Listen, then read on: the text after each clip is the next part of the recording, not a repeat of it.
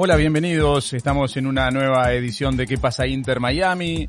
Estamos comenzando nuestro episodio número 12, ya en la cuenta regresiva, de cara al debut del club en lo que será la temporada 25 de la liga, con esa fecha tan marcada en el calendario de todos nosotros como es la del primero de marzo, cuando el equipo de Diego Alonso juegue su primer partido en Los Ángeles frente a Los Ángeles FC.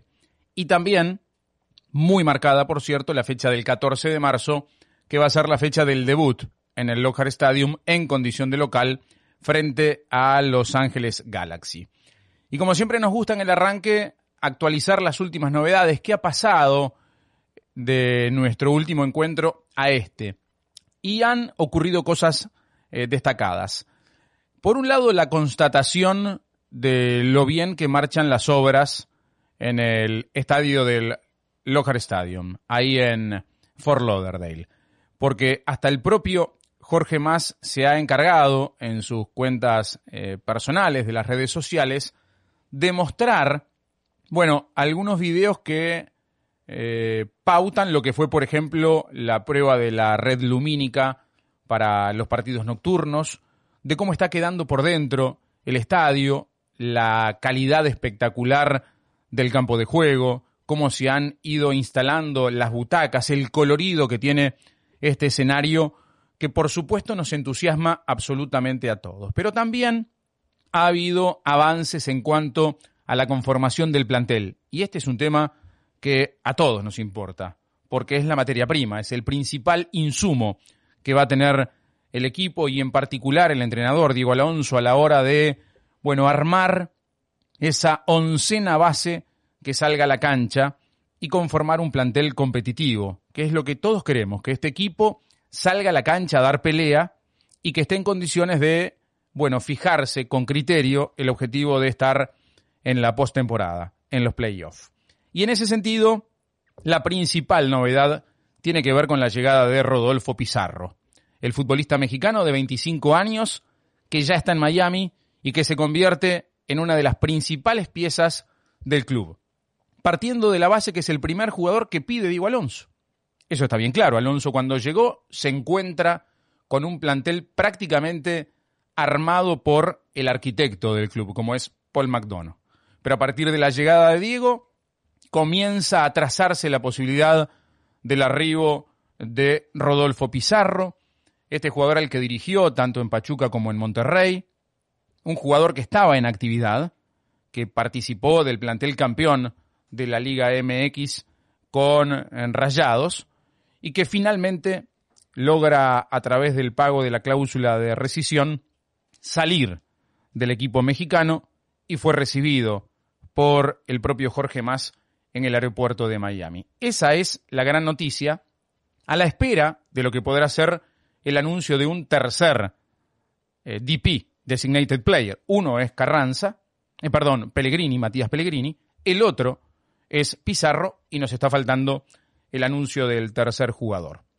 ¿Por qué se me escapa Carranza en el camino? Bueno, porque lamentablemente eh, Julián Carranza es el protagonista de la primera historia triste de eh, club, porque la lesión que sufrió durante una de las primeras jornadas de entrenamiento allá en Port St. Lucie, termina siendo más grave de lo esperada, tiene para 12 semanas de recuperación la lesión en su pie y esto lo margina, por supuesto, del el arranque de la temporada. Le decíamos a Julián una muy pronta recuperación.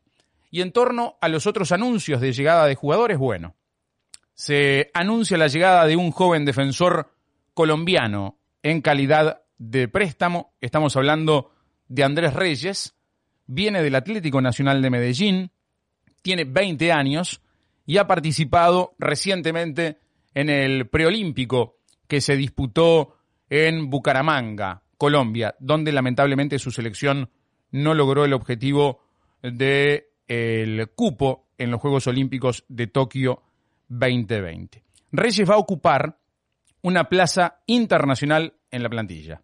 Se queda a jugar en el Inter Miami. La novedad tiene que ver con que Carranza, Pellegrini y Chapman recibieron la residencia eh, legal de los Estados Unidos y esto abre otro cupo de plaza internacional. Hasta el momento las cuatro plazas internacionales son las de Nicolás Figal, el argentino, la de Christian Macun, el venezolano, y la de Luis Morgan, el escocés. La cuarta plaza internacional es ocupada entonces por Andrés Reyes.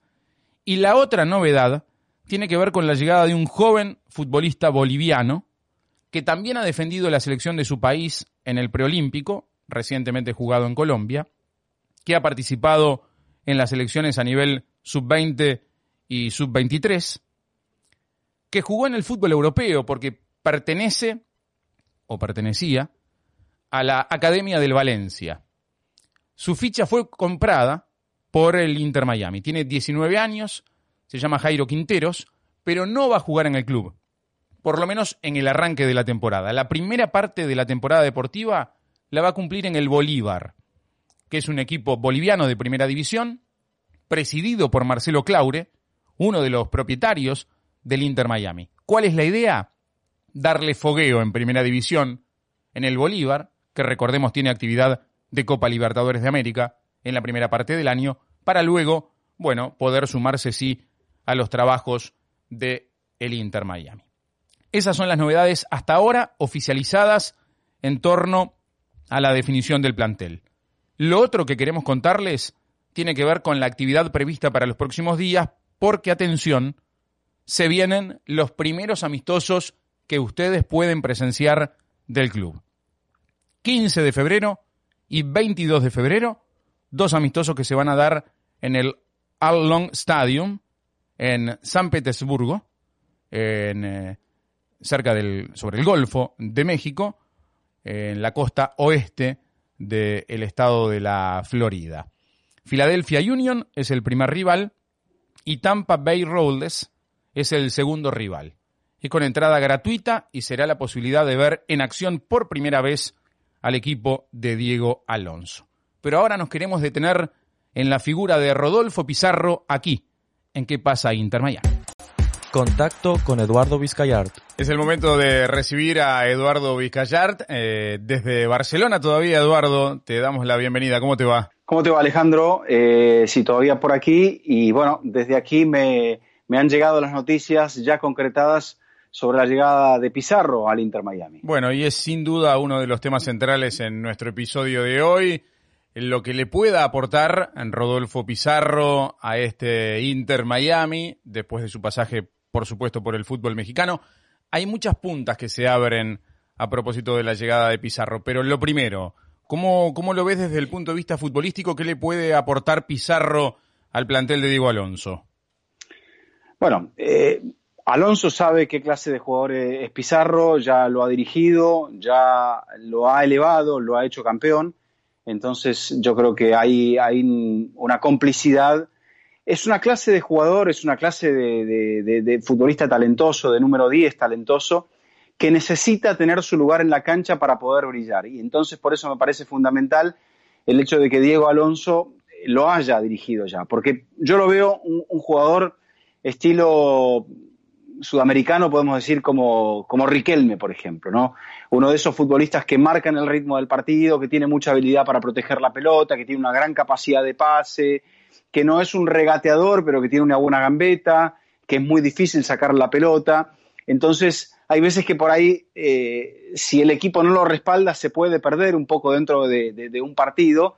No es un jugador que, sea un, tipo de ida y vuelta, que se la pase corriendo detrás del balón. Por lo tanto, yo creo que es un, es un futbolista que tiene que estar respaldado por una estructura táctica que le favorezca. Desde el punto de vista de la edad, está en plenitud, 25 años, no es un jugador de los más jóvenes, tampoco es un veterano, es decir, está en el punto justo de la madurez de un futbolista y da la sensación además que viene con el respaldo del técnico, porque incluso en las primeras palabras de, Pizarro en su llegada a Miami, habla de que con la única persona que habló del club es con el profe. Cuando habla del profe se refiere a Diego Alonso. Diego Alonso lo dirigió en el Pachuca, lo dirigió en Rayados de Monterrey y para un futbolista, se me antoja, Eduardo, es muy importante tener de alguna manera la bendición del técnico, saber que sos uno de los jugadores pedidos por el entrenador. Sí, sí, sí, por supuesto. Yo creo que eso es algo que, le da un respaldo muy grande eh, a Pizarro.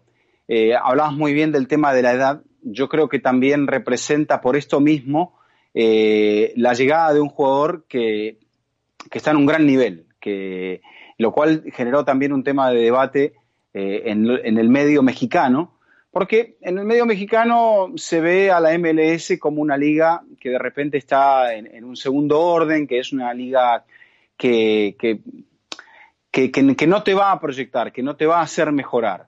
Y yo creo que también en México existe para esta clase de jugadores, estos cracks, eh, la percepción de que todos están para Europa, de que todos están para ser figura en Europa.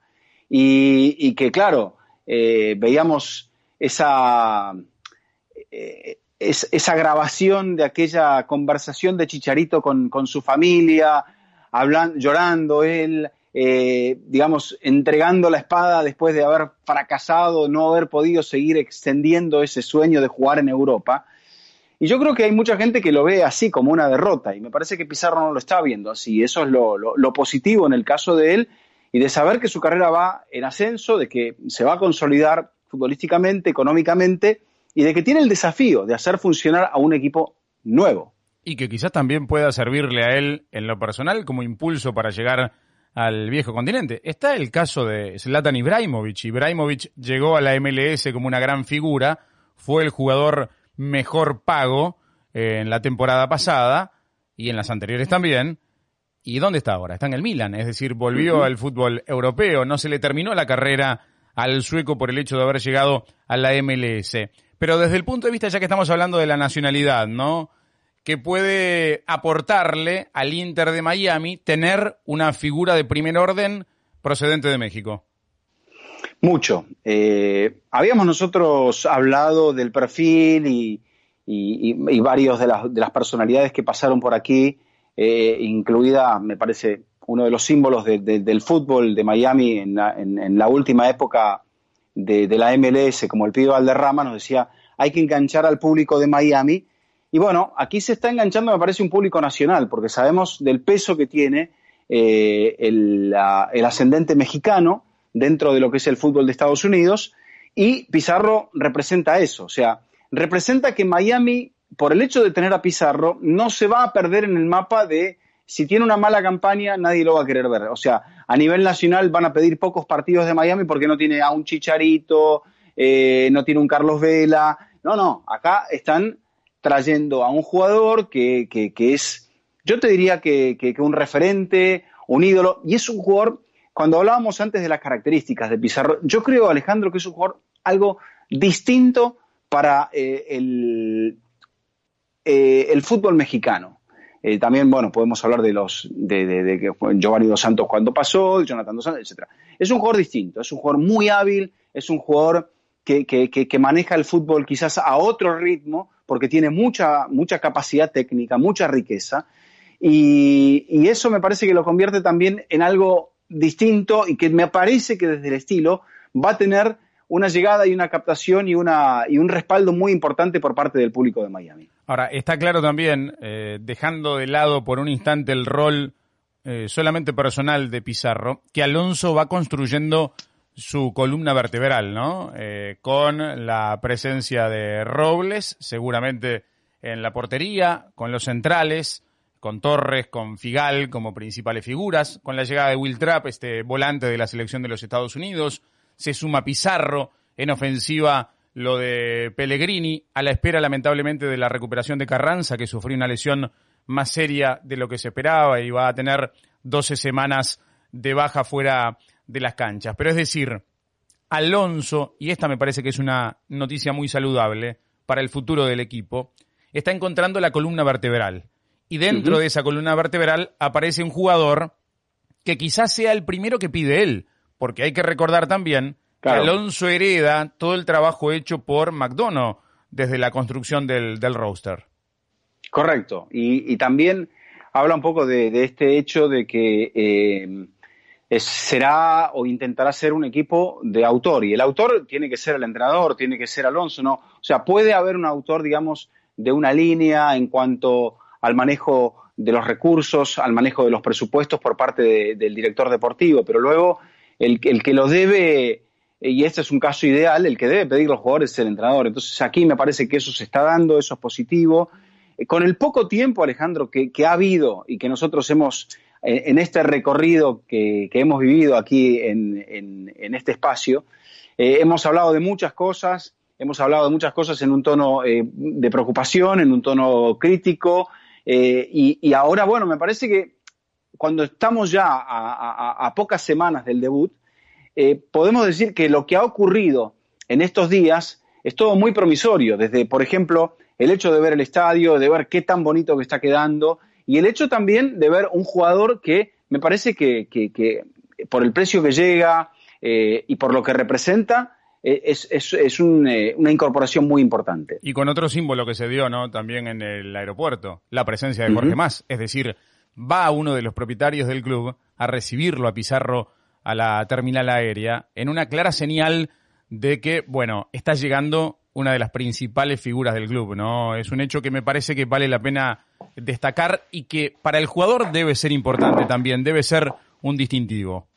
Yo creo que sí, eh, porque también esto lo habíamos mencionado, que, parecía que el club, en fin, lo tenía a Beckham un poquito, a Beckham y a Claure, eh, porque venimos recordando este proyecto desde hace tiempo, eh, que faltaba apoyo, que faltaba eh, todo, todo el recorrido que tuvo el tema del estadio originalmente, que si es al lado de la bahía, que si es un poco más adentro, que, es lo que pasa con el terreno. O sea, ha habido aquí una, un, tema de, muchas opiniones y de muchas vicisitudes. Y que ahora, tan cerca del debut, que es la parte donde, donde aflora la ilusión, estemos viendo esta etapa de concreción, me parece que para el aficionado debe ser algo muy reconfortante y algo que, también me, parece que eleva un poco más la expectativa, la ilusión. Ya, es cierto, eh, eh, es poco el tiempo que, ha habido y que habrá para preparar los primeros partidos y, quizá el equipo sufra un poco en esos primeros partidos, pero me parece que a largo plazo el mensaje es esperanzador. Estamos evidentemente ante el segundo jugador eh, de los catalogados designated players, ¿no? Por la inversión que hay detrás de Pizarro por todo lo que se habló en su salida de, Monterrey. Eh, ya estaba Matías Pellegrini, sudamericano, argentino, joven, de los primeros jugadores anunciados. Ahora Pizarro y queda un cupo, porque son tres los designated players que cada equipo en la MLS puede tener. ¿Hacia dónde imaginas? Por lo menos eh, buscando un perfil. ¿Puede ser una pista a partir de los perfiles de los otros dos hacia dónde se apunta eh, en materia del tercero? Y quizá lo sea. Hablabas de, de Zlatan Ibrahimovic, 38 años, eh, marcando un gol eh, el fin de semana pasado en el derby de la Madonina. Quizás también sabiendo que uno de los jugadores designados es muy joven, que el otro está en un momento, yo calculo que a los 25 años, físicamente y futbolísticamente en plenitud o a punto de alcanzarla y de extenderla, quizá llegue un jugador eh, un poquito más maduro, pero probablemente con, con otro eh, con otro respaldo en cuanto a su experiencia, en cuanto a su recorrido, en cuanto a su palmarés. Puede que sea, eh, de acuerdo a la información que se maneja, una mega figura, que podría ser una mega figura a nivel eh, de un renombre extraordinario, por ejemplo, se ha mencionado el, nombre de Luka Modric, o que sea una mega figura ya un poco más cercana a nosotros y como si se le estaba pidiendo o se le estaba sugiriendo al club de una corte sudamericano, por ejemplo, que podría llegar a ser brasileño, colombiano, argentino, uruguayo, etcétera, chileno pero que sea un jugador que está vigente en Europa en este momento.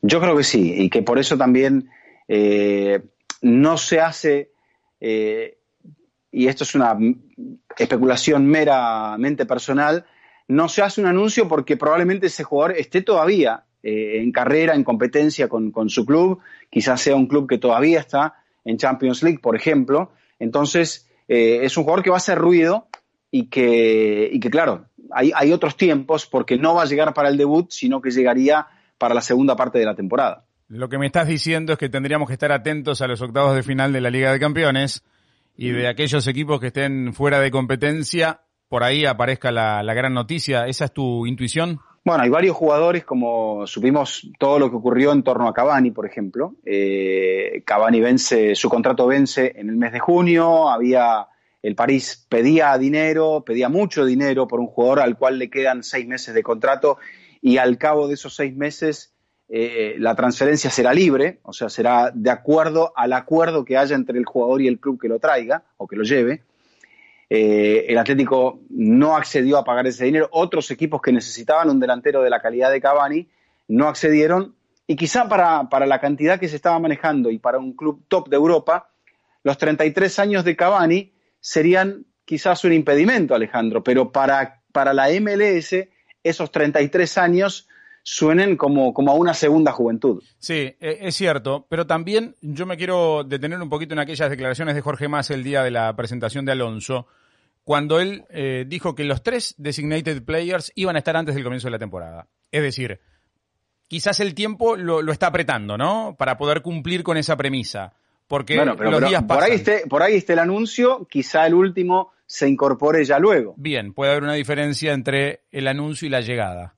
Y bueno, puede, puede ser un camino. ¿Y cómo ves que pueden quedar las cosas entre el club y el fútbol mexicano? A partir de lo que fue la salida concretamente de Pizarro, este comunicado que sacó Rayados en las últimas horas, dejando bien en claro que fue una salida unilateral, que el jugador eh, se ocupó de la cláusula de salida. Todos bien sabemos que no necesariamente el jugador es el que desembolsa el dinero, pero hay ahí como una intención del club de dejar marcada la cancha. ¿Crees que el relacionamiento entre el Inter Miami, en particular Rayados, pero quizás con toda la Liga MX, pueda pautar, por ejemplo, una suerte de morbo a, la hora de futuros enfrentamientos por la, por la Champions League? Bueno, podría llegar a darse, pero me parece que acá la, operación es totalmente limpia eh, y, no debería haber ningún tipo de, resabio. Es lo mismo que cuando se produjo la salida de Neymar del Barcelona, eh, la cláusula estaba estipulada por un contrato y que se trata exactamente, en apariencia, de la misma situación aquí. Hay una cláusula estipulada en el contrato que firmó Pizarro y esa cláusula eh, fue la que tuvo que abonar el equipo que se lo llevara, en este caso el Inter. Entonces, eh, me parece que no, no, hay, no hay nada aquí que, objetar. Luego, bueno, se suscitó también este tema de si el jugador avanza, retrocede, da un paso al costado. En mi opinión particular, eh, Alejandro yo creo que no pierde nada. Por ahí es una movida lateral. En el único caso que, que de repente, bueno, Pizarro viene de jugar un Mundial de Clubes, de enfrentarse en las semifinales al Liverpool, de jugar un buen partido.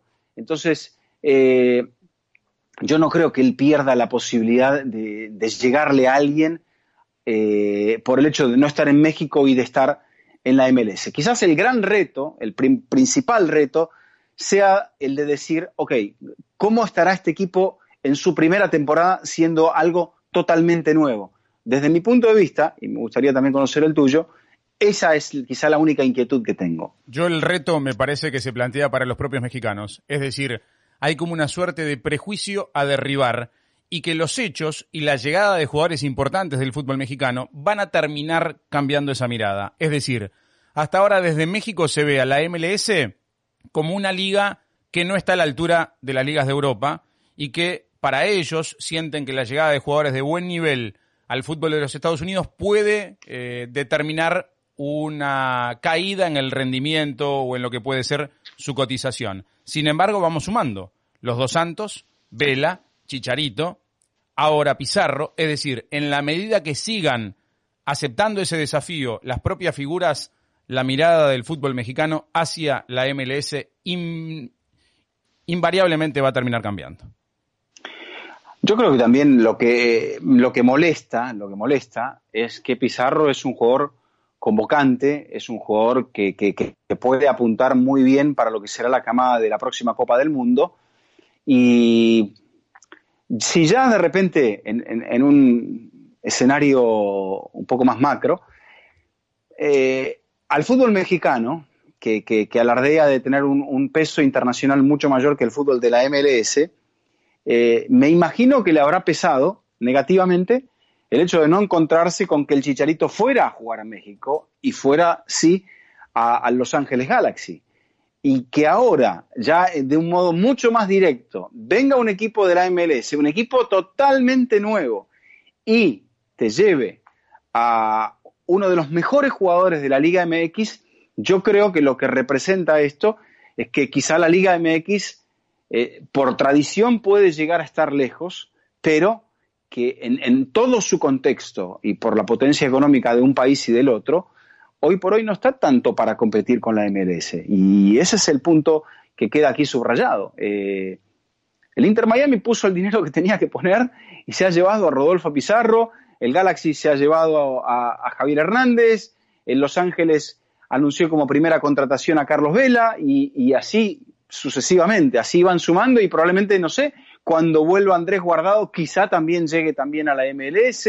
Cuando regrese, no sé, eh, Moreno, Herrera, y sean jugadores que también pasen antes por la MLS y no por el fútbol mexicano. Lo veremos en el caso de ellos. Pero lo que hoy sí sabemos es que Pizarro ha decidido continuar su carrera, quizá con el objetivo de irse a Europa, en el Inter Miami. Eduardo, nos reencontramos la semana que viene, como siempre ha sido un placer.